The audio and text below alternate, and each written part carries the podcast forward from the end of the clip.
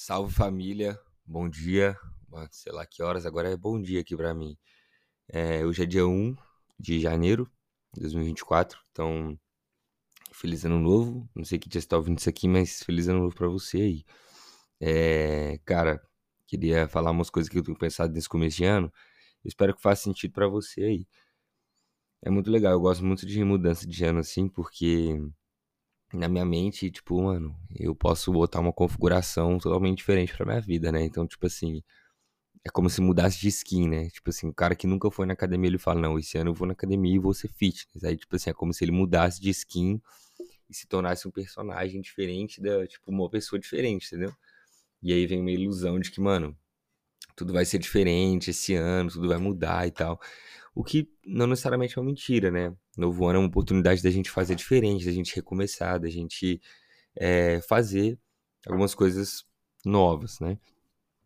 Mas eu tava pensando aqui que, tipo assim, muitas metas que eu coloquei em 2023 eu não consegui realizar porque eu simplesmente esqueci delas e eu não, não foquei nelas. E eu tava pensando muito sobre a história de Judas. Né?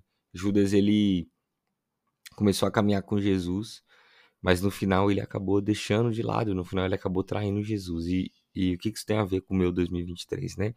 Não tô falando que eu traí Jesus, nada disso, mas Judas, ele ele mudou algumas coisas na vida dele, né? Antes de caminhar com Jesus, ele era uma pessoa, aí Jesus chamou ele e ele começou a andar com Jesus, ele começou a ir nos lugares que Jesus estava, ele começou a fazer as coisas que Jesus fazia, ele começou a ter amigos que eram os discípulos de Jesus. Então vamos supor aí que Judas era um cara que ele tinha amigos nada a ver, ele tinha uns amigos no trabalho só que, tipo, não conheciam a Deus. Ele frequentava lugares, tipo, vamos supor, ele frequentava uns lugares nada a ver e tal. Aí ele, Jesus chamou ele e ele começou a frequentar os mesmos lugares de Jesus, cara. Ele começou a ter amizades boas, tipo, ele começou a ir na célula de Jesus. Tipo assim, olha que da hora. E Jesus chamou Judas, cara, do mesmo jeito que chamou todos os outros discípulos. Então, tipo assim, Judas, ele teve todas as oportunidades ali. E aí Judas ele mudou tudo, mudou o ambiente que ele estava, mudou as amizades que ele tinha, mudou a comida que ele comia, mudou a referência que ele tinha, mas no final ele deu para trás por quê? Porque ele mudou tudo, mas ele não mudou quem ele era.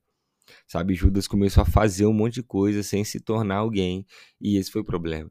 Judas ele estava andando com a verdade do lado dele, mas ele não foi confrontado por ela, ele não foi transformado por ela.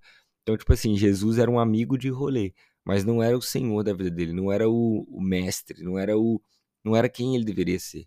Então muitas vezes nós nos contentamos em saber algumas verdades, mas nós não ficamos bem quando precisamos ser transformados por ela. Então, por exemplo, todo mundo sabe que comer saudável faz bem. Todo mundo sabe que acordar cedo faz bem, que dormir muito faz bem. São verdades que nós sabemos, mas é, quando isso precisa gerar transformação, quando nós precisamos fazer isso, é mais difícil. Então, saber de uma verdade não necessariamente faz com que ela gere impacto na sua vida. Gerar impacto na sua vida é um processo, você precisa ser intencional e estar tá aberto a isso. Então, Judas, ele sabia sobre Jesus, mas ele não estava é, aberto para deixar isso gerar transformação na vida dele. E muitas vezes nós somos assim também com Jesus ou com algumas coisas. Então, às vezes você tem metas para esse ano, mas são coisas que você colocou na sua lista. Eu queria te encorajar a pensar em quem você quer se tornar em 2024 e não só nas coisas que você quer fazer. Porque às vezes você quer ter uma vida fitness, você quer ter um estilo de vida saudável, mas você não quer ser uma pessoa saudável. Sabe, você pode até começar a ter práticas saudáveis, mas se você não se tornar uma pessoa, se você não se tornar essa pessoa que tem esse hábito, você não vai conseguir, uma hora você vai desistir, ou então vai ser algo que vai durar até o fim de 2024, depois você chuta o balde de novo. Então, a vida cristã, principalmente, é muito sobre quem você está se tornando, não só sobre o que você está fazendo. Então, em vez de fazer uma meta, em vez de fazer só uma listinha cheia de metas do, de alvos e objetivos é, sobre realizações, coloque também objetivos sobre quem você quer se tornar, sabe? Evoluções na sua vida pessoal, é, o que Deus chamou você para ser, quem Deus chamou você para ser, e você caminha em direção a isso, cara é muito mais importante você se tornar alguém. Porque senão a gente vai ser igual Judas, né? Fazendo um monte de coisa, frequentando um monte de lugares, tendo um monte de atitudes que não condizem com quem nós verdadeiramente somos. E isso não é legal. Então, é, se torne quem Deus chamou você para se tornar e faça o que Deus chamou você para fazer. Não inverta, não inverta os papéis, né? Você precisa antes ser antes de fazer. Então, é um trabalho contínuo aí. Coloque metas, coloque objetivos, faça coisas novas, mas não deixe de ser uma pessoa nova, de ter novos pensamentos, de ter um coração novo.